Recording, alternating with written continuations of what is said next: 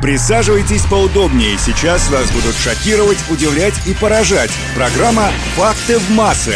Всем привет! У микрофона Наташа Круш. За окном уже вовсю светит солнце, и я решила, ну когда, если не сейчас, говорить о весне. Факты в массы.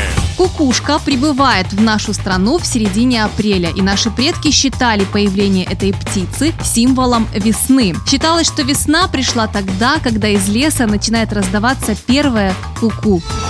Английские ученые подтвердили, что весной дети растут в три раза быстрее, чем с августа по декабрь.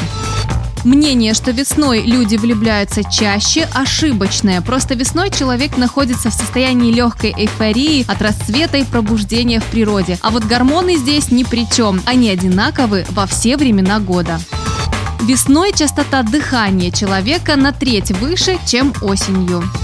Наибольшее количество торнадо наблюдается именно весной.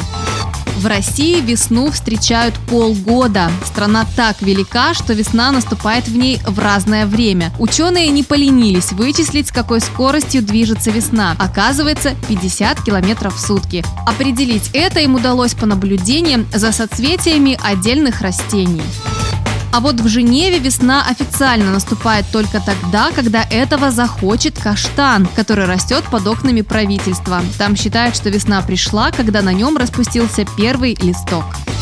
Удивительный факт. Большой сфинкс, который охраняет пирамиды в Египте, 21 марта смотрит точно на восход солнца. Поэтому мы смело можем считать, что вчера наступила самая настоящая весна.